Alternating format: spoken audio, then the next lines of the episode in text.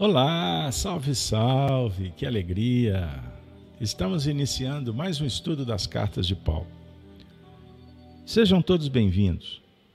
Para nós é motivo de muita alegria poder estar com vocês. Espero que vocês estejam bem. Vamos, vamos iniciar o evento. Tema de hoje, que alegria, hein? Abnegação de Paulo. Ah, expectante. Pois estaremos iniciando mais um capítulo da segunda de, carta de Paulo aos Coríntios. Hoje, especificamente, no capítulo 6. Bora lá? Ai, que maravilha. Vamos lá. Sem delongas, encontro de número 282. Para quem não conhece o trabalho, os vídeos estão disponibilizados nas playlists na Rede Amigo Espírita e no canal Gênesis. É isso aí. Paulo de Tarso, o convertido de Damasco, o vaso escolhido por Jesus, a sua transformação, marca um momento muito especial da história do cristianismo. Uma vez que Paulo, sem sombra de dúvida, foi dos seguidores de Jesus, convertido no apostolado, o maior divulgador da mensagem do Evangelho em todos os tempos. Graças às suas cartas, a doutrina, as verdades a escola filosófica do Cristo ofereceu e continua repercutindo nos corações de todos que estão em vias do despertamento espiritual. Especialmente a comunidade de Coríntios. Agora nós vamos abrir o capítulo 6, que é a segunda epístola. Vejam que maravilha. E o tema reservado para hoje, abnegação de Paulo, foi escolhido a partir do título dado por João Ferreira de Almeida, na versão bíblica que utilizamos, a imprensa bíblica. Abnegação de Paulo e seu ministério. Sensacional. Eu vou compartilhar com vocês em tela. E espero que vocês possam nos ajudar acompanhando com a leitura. Só um minutinho, vou fazer um ajuste técnico aqui. Ao vivo é assim. Ai, bora lá. Em tela, com vocês, segunda carta aos Coríntios, capítulo 6, a abnegação. Paulo diz assim: E nós, cooperando também com ele, Jesus, vos exortamos a que não recebais a graça de Deus em vão. Ai, que maravilha, hein? Bom, voltei. Porque diz: Ouvi-te, ouve-te em tempo aceitável e socorrir-te no dia da salvação. Eis aqui agora o tempo aceitável. Eis aqui agora o dia da salvação. Não dando nós escândalo em coisa alguma, para que o nosso ministério não seja censurado. Antes, como ministros de Deus, tornando-nos recomendáveis em tudo, na muita paciência, nas aflições, nas necessidades, nas angústias, nos açoites, nas prisões, nos tumultos, nos trabalhos, nas vigílias, nos jejuns. Na pureza, na ciência, na longanimidade, na benignidade, no Espírito Santo, no amor não fingido. Na palavra da verdade, no poder de Deus, pelas armas da justiça, à direita e à esquerda, por honra e por desonra, por infâmia e por boa fama, como enganadores e sendo verdadeiros, como desconhecidos, mas sendo bem conhecidos, como morrendo, e eis que vivemos, como castigados e não mortos. Como contristados, mas sempre alegres, como pobres, mas enriquecendo a muitos, como nada tendo e possuindo tudo. Que bacana, que maravilha. Paulo dialogando com você conosco, nesse momento tão desafiador da nossa travessia. As suas cartas sendo postadas figuradamente e chegando de uma forma muito especial, carinhosa, dedicada para o teu, para o nosso para todos os corações que compõem essa família. E eu não tenho dúvida que nunca mais o mundo será o mesmo. Isso não são jogo, isso não é um jogo de palavras. É um testemunho. É uma afirmativa. É uma revelação. O momento de pura espiritualização. Pois nós não lemos Paulo apenas matriculados na escola do intelectualismo discursivo, pragmático, na cultura efêmera, transitória, mundana, limitada, berço e túmulo. Não. Paulo é um convite para um voo muito especial. O céu é o limite. O Senhor nos aguarda. E como o próprio Paulo disse para Allan Kardec, publicado no Livro dos Espíritos, na questão 1009, que o objetivo é gravitar para a unidade divina, que é a perfeição em Deus, e para isso necessário justiça, amor justiça, amor e ciência. A ciência do viver. A ciência da imortalidade, que estuda a alma, esquadrinha o universo, dialogando com a virtude, com a sabedoria, com a evolução. O texto, a abnegação de Paulo em seu ministério, é um pontapé inicial para uma grande partida. Vou lembrar de Paulo, o apóstolo, o esportista. Paulo foi atleta, depois se transformou em atleta do Cristo. Histórico,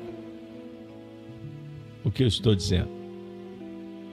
Por isso ele usou metáforas como a necessidade do bom combate, da de correr para vencer, convertido, vencer a si mesmo.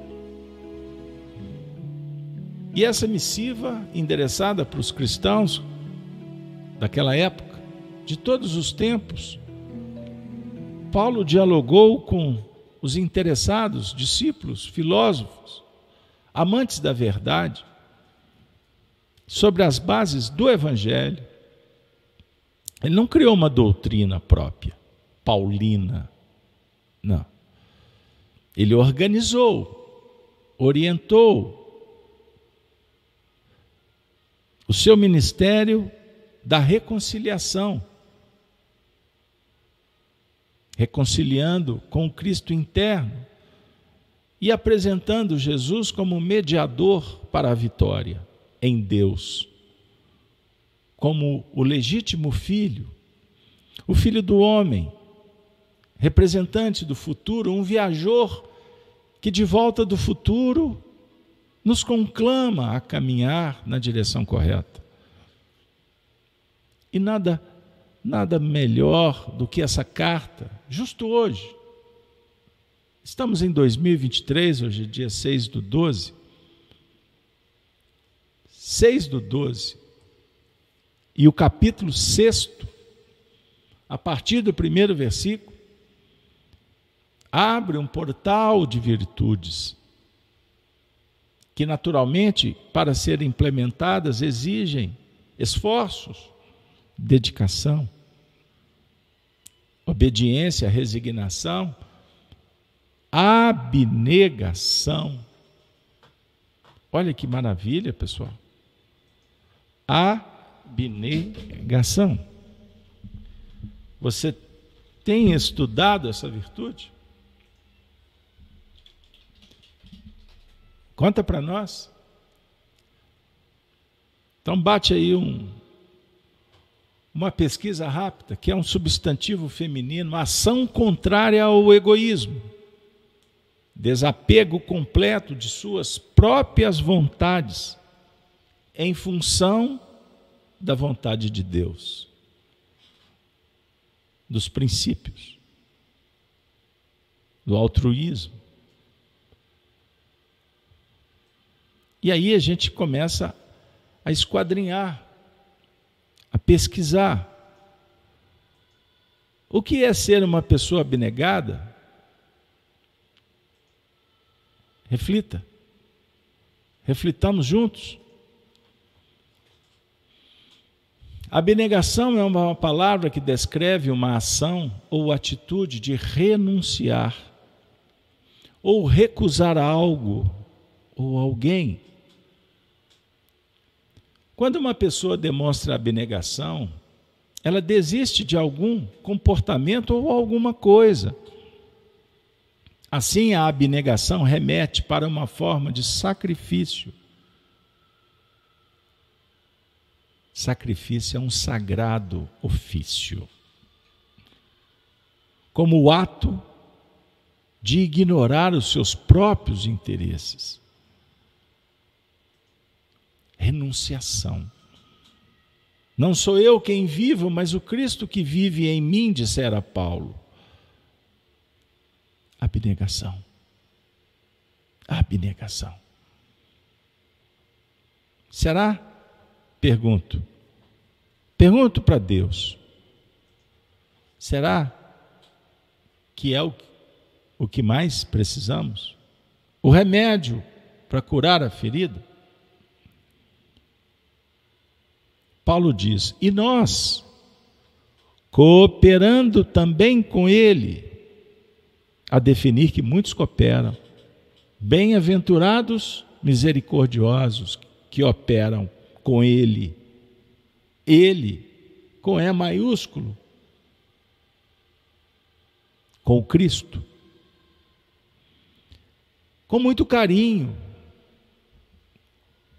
abnegando, renunciando o interesse pessoal, mas compartilhando o interesse divino. Exorta ele, sua equipe, exortamos a que não recebais a graça de Deus em vão.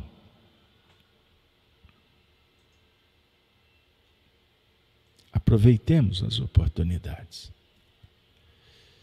O que me faz recordar Emmanuel quando disse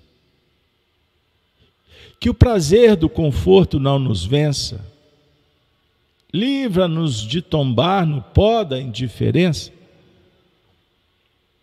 Paulo exorta-nos para não perdermos a oportunidade.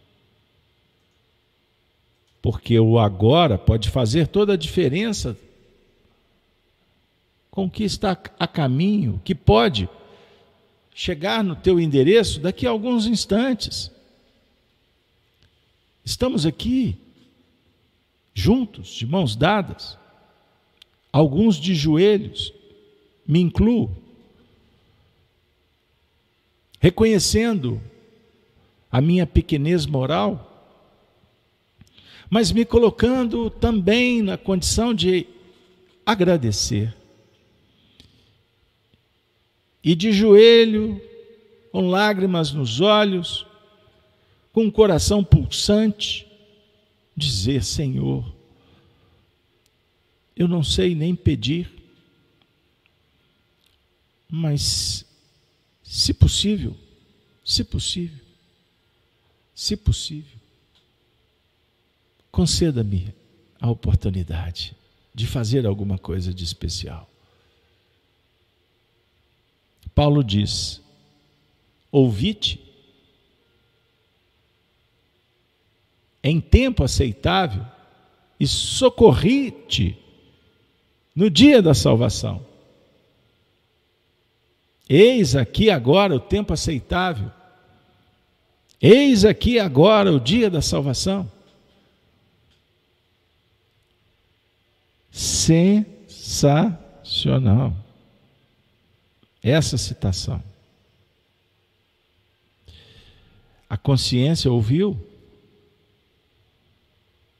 a providência aceitou, uma porta se revelou, cheia de oportunidades, a definir que o tempo agora é aceitável, é acolhedor, é pródigo. A definir que os espíritos estão chegando para a humanidade e vindo, indo, retornando, tornando para dizer: não percais, não menosprezes, não seja indiferente, não dando nós escândalo em coisa alguma. Em coisa alguma, não dê escândalo. Não se matricule no escândalo. Não seja agente para que o ministério, a tarefa, não seja censurada.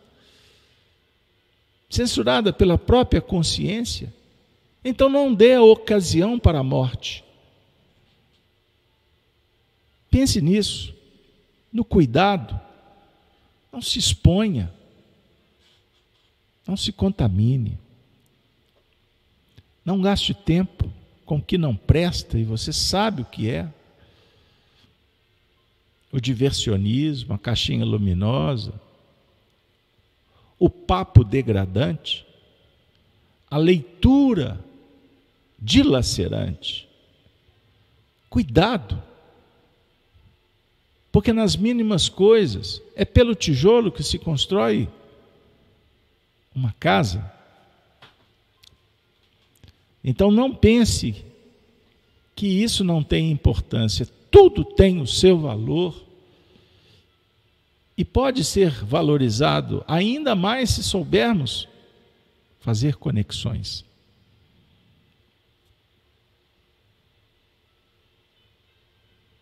Qualquer instrumento pode ter boa ou má utilização. Então, cuidado para que a consciência não censure, E eu não estou aqui falando do interesse em o que o outro pensa. Fazer para ser aplaudido, reconhecido. Não, não nos importa o senso comum. Porque no mundo materialista ele é medíocre, limitado, limitante. O que importa é a voz de Deus, é a verdade em Deus. O que me importa tem que, naturalmente, movimentar dentro dos planos da justiça do alto, divina, e não me importa a justiça dos homens, porque se eu estiver conectado e vivendo conforme a vontade de Deus, a lei humana serve apenas para os humanos para organizar. Mas ela não influencia na maneira de pensar, de agir. Pois quem conectado se encontra com a justiça divina é uma alma em busca da solução de continuidade, da perfeição, da harmonia, da saúde, da equidade, da nobreza, da educação. Portanto, a lei divina existe, a lei humana não tem importância. Porque a lei humana é transitória, a lei de Deus é para sempre. E quem está bem com Deus, está bem consigo mesmo e transcende a lei humana. Eu não preciso de ler que é proibido pisar na grama. Isso não altera. Isso não desvia minha atenção. Aquela placa não tem significado. Porque eu não piso na grama. Quem sabe? O objetivo é plainar sobre a grama, levitar transcender como ministros de Deus, tornando-nos recomendáveis em tudo. E tudo. Não estamos falando das convenções. Estamos tratando, acima de tudo, da realização virtuosa. E Paulo abre as perspectivas falando inicialmente da paciência nas aflições, nas necessidades, nas angústias. Passaporte carimbado. Paciência. Sem paciência. Como lidar com as aflições, necessidades? Angústias. Paciência, a ciência da paz. Compreendam. Abnegação, paciência nos açoites, nas prisões, nos tumultos, nos trabalhos, nas vigílias, nos jejuns. Paciência. Porque o cristão, a alma que está em busca da superação, será açoitada, aprisionada, acossada, atacada pela multidão, enfrentará problemas nos, tra nos trabalhos, nas vigílias, nos jejuns, o cristão deve ser cristão na pureza. E a pureza sugere inocência? Ou pureza da alma, sem preconceito, ideias preconcebidas, violência, afastamento, deslocamento, vitimização? Pureza é autenticidade veracidade, honestidade, comprometimento, é ser puro. Ser puro, ser manso, ser puro, ser manso. Dissera Jesus, na ciência, na longanimidade, na benignidade, no espírito verdade, no amor não fingido, no amor desinteressado, no amor ágape, que é amor sacrifício, entrega, compartilhamento. Não é o amor eros, erótico, libido.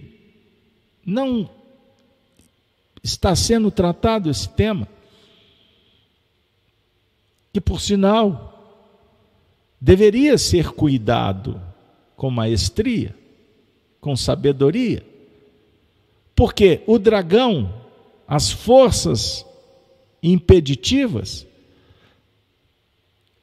atuam nessa área, pois sabe que ali existe uma tomada que pode desviar o indivíduo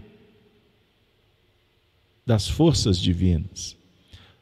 Não sabendo utilizar as energias, o prazer,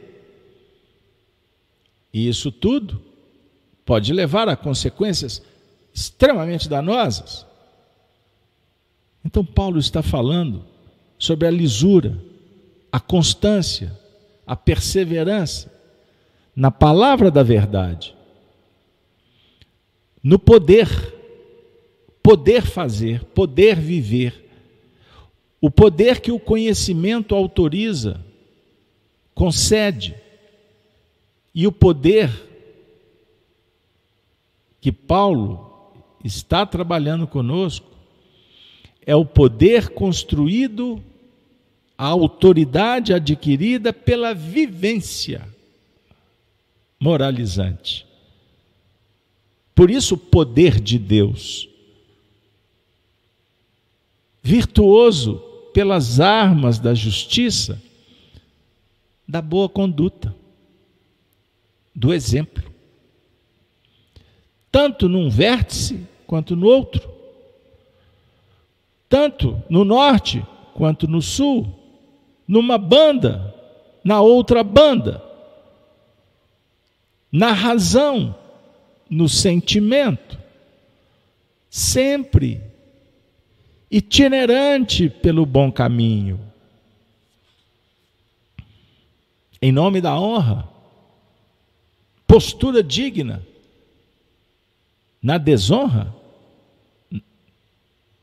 na imposição, no sistema que persegue, que tenta difamar, assassinar reputação, mantenha-te resoluto, estoico, virtuoso, corajoso, batalhador, por infâmia, por boa fama, tratados como enganadores, sendo verdadeiros. Não importa o que pensam, o que vale é o que você é. Portanto, que, a árvore é conhecida pelo fruto. Então você será abençoado pela sua consciência, pelo que você fizer, em nível imortal. Na administração pessoal, desconhecidos, mas sendo bem conhecidos, não importa. Não importa. Importa a possibilidade de dar a vida, de perder para ganhar. Na equação do diminuir, do dividir para multiplicar, como dissera Francisco, é morrendo que renascemos. Assim viveremos. Eis o projeto do Cristo. podendo ser castigados, mas não mortos. E ninguém, ninguém na história do cristianismo tão castigado quanto ele, o homem justo, que jamais esteve morto, teve várias oportunidades de ceder, de fazer uma conciliação com a imperfeição, de advogar em causa própria, não foi? Ele foi tentado de todas as formas, mas não desviou nem um milímetro da tarefa que lhe foi confiada. Renuncia a esse Deus, abra mão do que dissestes. Aliás, o que dissestes? O que é verdade? Ele era a verdade e não tinha que falar da verdade, pois ele irradiava a verdade. Não enxerga quem não está em condições.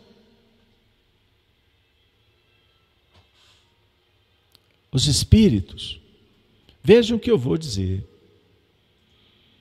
Os espíritos têm nos falado que vivemos num tempo em que é necessário o ministério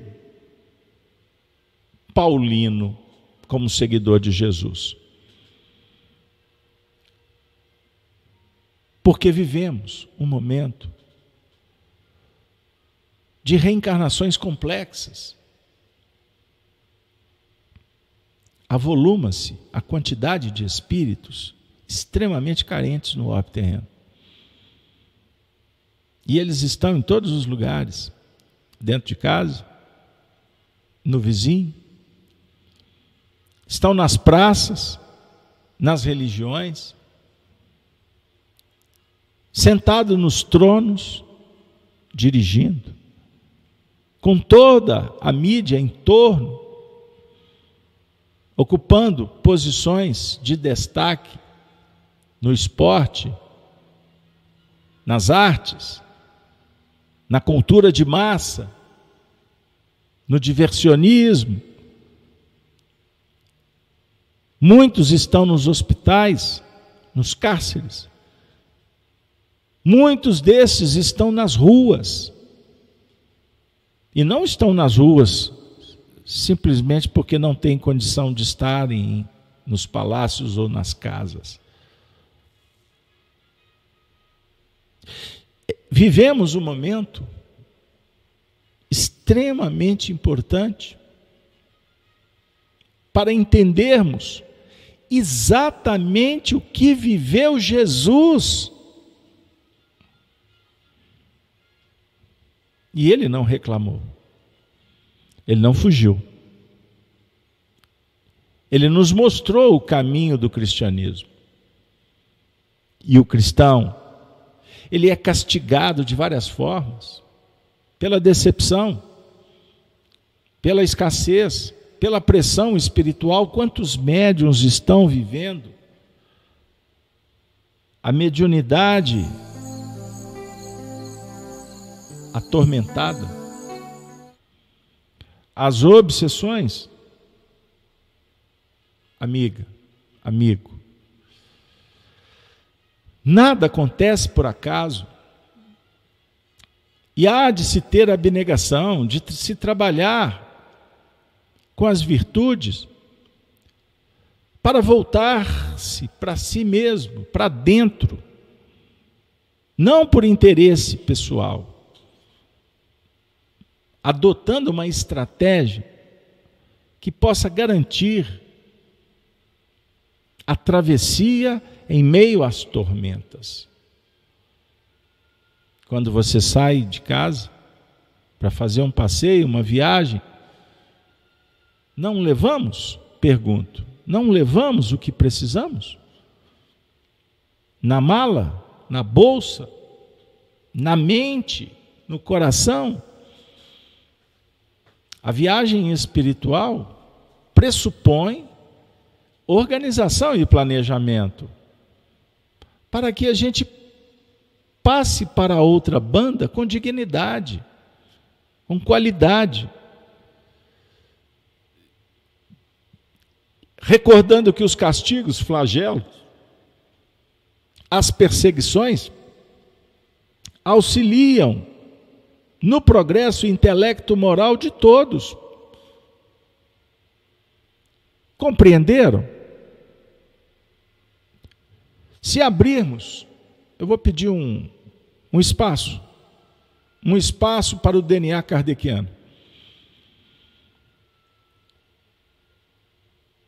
Os Espíritos me mostraram, o livro dos Espíritos, a partir da questão 779, que eu vou ler um pequeno trecho, pedindo licença para os companheiros.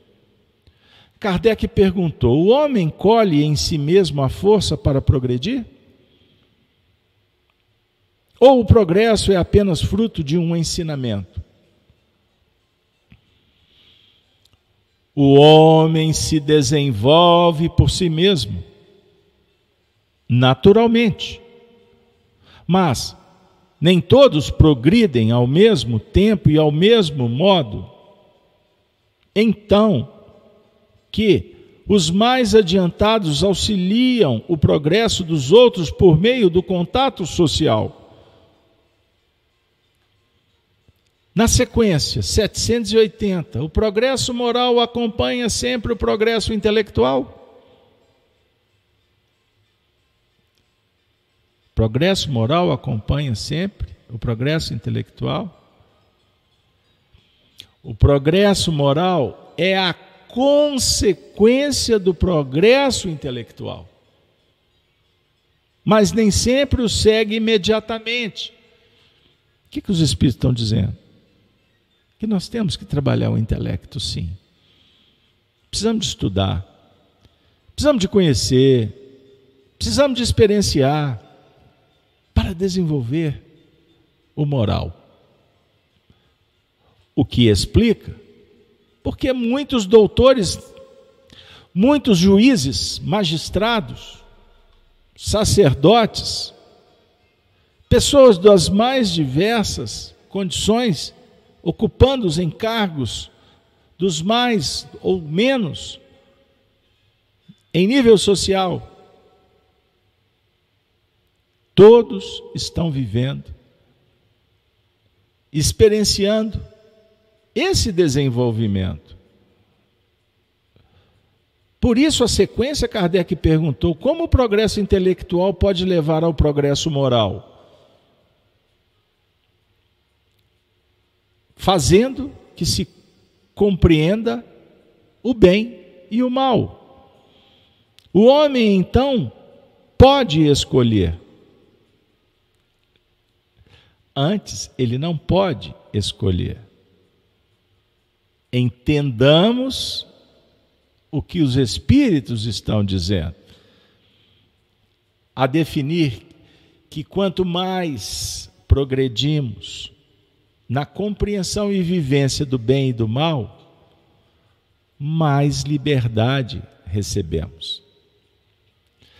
Aquisições espirituais, portais que se abrem, mudança de frequência espiritual, é diferente dos controladores que impõem ditaduras, censura, como que, como há que anda acontecendo pertinho do seu coração. E vocês já observaram como é sigiloso? Desde que você não manifeste fica tudo no plano sutil, super, superintendido, superentendido, subentendido, como queira.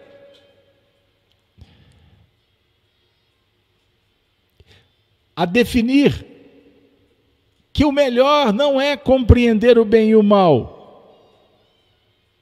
Porque compreendendo o bem e o mal, o homem pode escolher. O homem escolhe e nada pode parar a força do progresso. O desenvolvimento do livre-arbítrio acompanha o da inteligência e aumenta a responsabilidade dos atos. Bingo! Não é assim que falam por aí? Então, Paulo de Tarso está dialogando conosco na dinâmica do, pro, do progresso completo, que constitui o objetivo da vivência do cristianismo. O cuidado, a paciência, a abnegação é porque o progresso vai acontecendo dentro das leis divinas que respeitam o tempo, o espaço, as condições, portanto, gradualmente. O certo é que precisamos trabalhar diretamente com a temática moral, para que a moral fortaleça a inteligência, para que a luz se faça no coração. Portanto, moral e a inteligência são duas forças que só se equilibram com o passar do tempo. Questão 780b porque não é possível o homem deter a marcha do progresso. Questão 781. E naturalmente você vai querer saber, todos queremos saber, Kardec quis entender que pensar dos homens que tentam deter a marcha do progresso e fazer que a humanidade retrograde. O que pensar? O que pensar dos controladores que alimentam o terror, o narco-estado, a política rasteira, as guerras, os conflitos urbanos entre os povos? A caixinha luminosa não noticia. Mas você, eu, nós, corremos sérios riscos. E não se surpreenda se acontecer alguma coisa que te traga um desconforto, seja em nível informativo ou vivencial.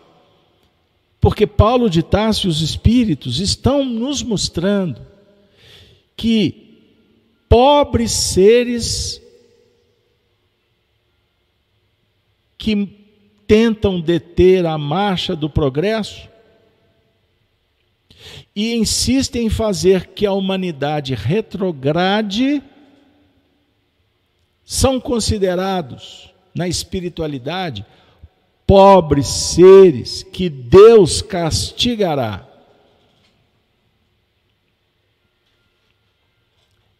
Frase forte, direta. Deus castigará? Deus castiga? Deus premia? Ou as leis divinas é que nos castigam? Dentro das linhas da seleção, da causa, do efeito, somos nós é que escrevemos, somos nós é que prescrevemos, somos nós que fazemos a lista de tudo que precisamos. E a vida não erra. O tempo é sábio e nos dá, segundo as nossas obras, na hora mais correta. Não existe bala perdida. Não existe nada aleatório no universo serão estes seres arrastados pela torrente que procuram deter. É uma questão de time. A treva gera treva. A disfunção, o desequilíbrio. Naturalmente se manifesta a doença, não sara. A doença não vai embora. Por qual razão? Porque vivemos num mundo de prova e expiação e queremos logo, logo resolver. Queremos, por exemplo, no ambiente social, conforme a questão 779, que nós progredimos através do contato social, desenvolvendo a empatia, lembra? Com os mais infantis, os pares, os iguais, entre aspas, os superiores. Assim que caminha a humanidade. E não podemos fechar os olhos, porque Deus conversa com os homens pelos homens. Se a natureza regogita, se a natureza se manifesta, ela está se organizando, ela não está punindo. São os homens é que vão sendo aturdidos, perplexos, desmaiando diante da dor, ou sem saber o porquê da ausência, do esquecimento, do envelhecimento, do empobrecimento. Um homem diante de um flagelo destruidor, vendo o mar se manifestar com bravura, vendo os ventos solaparem, vendo acontecimentos que nunca imaginou como uma cidade afundar. Vejam o que está acontecendo por aí. Os controladores vão emburrecer, dizendo: tudo isso é por causa disso e daquilo. Reles mortais desconhecem o cumprimento da lei divina, a sincronicidade, o que projetamos e o que atraímos. Isso é em nível individual, que repercute no coletivo, porque o coletivo é a soma de indivíduos. E se sofremos em conjunto, porque conjuntamente nos conspurcamos com a lei. E não estamos observando que os portais de um mundo melhor estão se abrindo. E para entrar por eles é necessário a abnegação que Paulo está enaltecendo agora. Compreendam isso. Por isso ele diz: é preferível que vós, que todos nós, sejamos desconhecidos. Não procure evidência. Porque quanto mais você despersonalizar, mais conhecido será nos céus. Quem se exalta, quem busca a exaltação, a vida vai oferecer a desconsideração. É uma questão de tempo. Eu tenho observado o fenômeno midiático nos dias que se seguem. Vejam, prestem atenção. A queda de um império, o materialismo. Prestem atenção nos fulcros que irradiaram o descompasso, a imoralidade, a corrupção dos costumes. Grandes empresas e os protagonistas, os personagens, a bancarrota, com, com problemas econômicos, mas principalmente espirituais. Essa passarela, ou quantas apoteoses, que desfilaram figurões, eminências, famosos, poderosos, no circo da vida, da Roma antiga, que se reinventa, se multiplica no cenário da atualidade em transição, e todos estão constatando que o que não presta, a vida dá jeito de levar para o gueto, para o ralo, para o esgoto. Isso acontece em nível íntimo. E por isso estamos purgando. Por isso estamos enfrentando conflitos complexos, porque estamos lidando com um passado. Um passado de conspurcações. De muitas escolhas egóicas que agora já identificamos que é necessário transformar, modificar. Mas sem abnegação, sem evangelho. Vejam que eu estou enaltecendo com Paulo.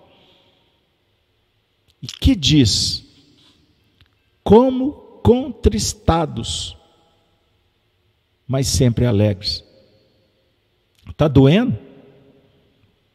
Encontre alegria. Está choroso? Saia, sorria para a vida. Sentes pobres?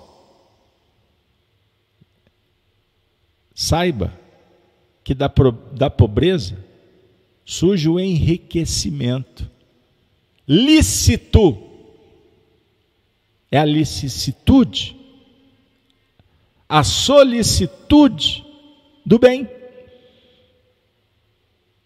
No mundo materialista, vão dizer: enriqueça ilicitamente.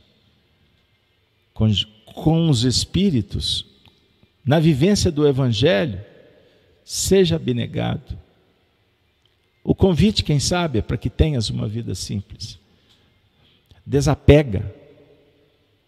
Muitas pessoas reencarnam para ficar juntando em celeiro. Desapega.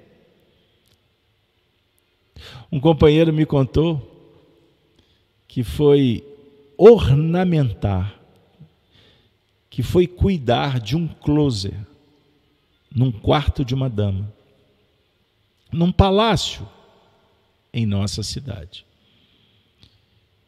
E ele me contou que essa pessoa é, vivia muito mais enamorada do que tinha dentro do seu guarda-roupa, que era quase a casa dele, este que foi prestar um serviço. Que ele ficou perdido no meio de tantas roupas. E no fundo, no fundo, ele pensou: será que ela tem como usar tanta roupa? Ele viu uma quantidade enorme de pares de sapatos. Ele pensou: mas ela só tem dois pés. Ela só pode usar um par a cada vez. Para que tanto? Possuindo tanto, e quem sabe não possuindo a si mesmo. Quem sabe, doente, aprisionada num castelo de ilusões, perceber? O Evangelho é um projeto de enriquecimento lícito, honesto, justo, verdadeiro paciente, abnegado, caridoso, honrado, educado, nobre. Com o Evangelho não tem espaço para ambição. Não cabe sedução. Por quê? O jogo da serpente nos tranca dentro de uma caverna sem qualquer possibilidade de ver a luz. Não destrua os teus sonhos, não postergue o seu projeto divino, não perca a oportunidade de entrar nessa nave que vai te levar para um novo mundo. Com Jesus, o objetivo, minha amiga, é viver como nada tendo, mas possuindo tudo. O amor, a caridade, a paz, a mansuetude, a bondade, a entrega, o fervor, a oração por todos que sofrem, por esses pobres seres que castigam o semelhante, a humanidade. É estarrecedor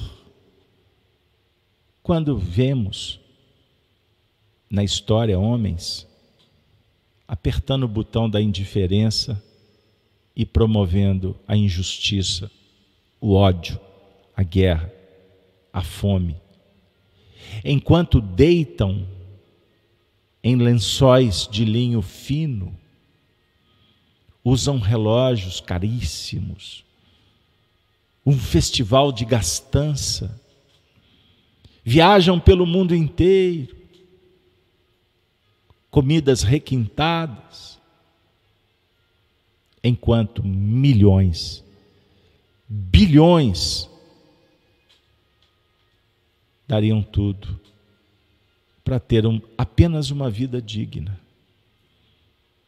podendo ter o pão, a água limpa, a energia, o remédio, a escola, a segurança, a comunidade, a fraternidade, poderem transitar com suas escolhas religiosas, ter uma vida simples. Mas não é assim. E quem quer que seja assim, por certo, não estaremos entendendo que as coisas no mundo material se resolvem na dinâmica material. O nosso ponto central a nossa conversa clara, objetivo, é aprendermos com Cristo. Aquele que passou pelo mundo como nada tendo, mas possuindo tudo, os bens eternos, o reino de Deus, a paz nos domínios do coração. Cartas de Paulo agradece a família, a todos. Muito obrigado por vocês terem participado conosco. Você sabe que é um encontro que se torna um momento de espiritualidade, de profundas reflexões. Eu convido, convido vocês, releiam esses versículos do primeiro ao décimo segunda carta aos Coríntios, no capítulo 6, para que a gente possa sentir um pouco mais da presença de Paulo entre nós, que vem dialogar, falando do seu ministério. Nada nesse mundo substitui. Tem uma importância maior do que o ministério do Cristo. Eis a essência do seu, do nosso projeto reencarnatório. Eu não tenho dúvida disso. Assim, com alegria no coração, vamos nos despedir dizendo: Ave Cristo, Ave Cristo, tenham uma noite excelente. Participe conosco semanalmente. E quem se interessar, alguns companheiros fazem isso, estão revendo todos os estudos, pegando desde os primeiros. Não tenham dúvida de que é um material atemporal. Todas as vezes que revisitamos, a espiritualidade nos oferece tesouros, valores que só fazem bem para as almas interessadas no ministério do Cristo. Até a próxima. Ave Cristo. Valeu, pessoal. Valeu, pessoal.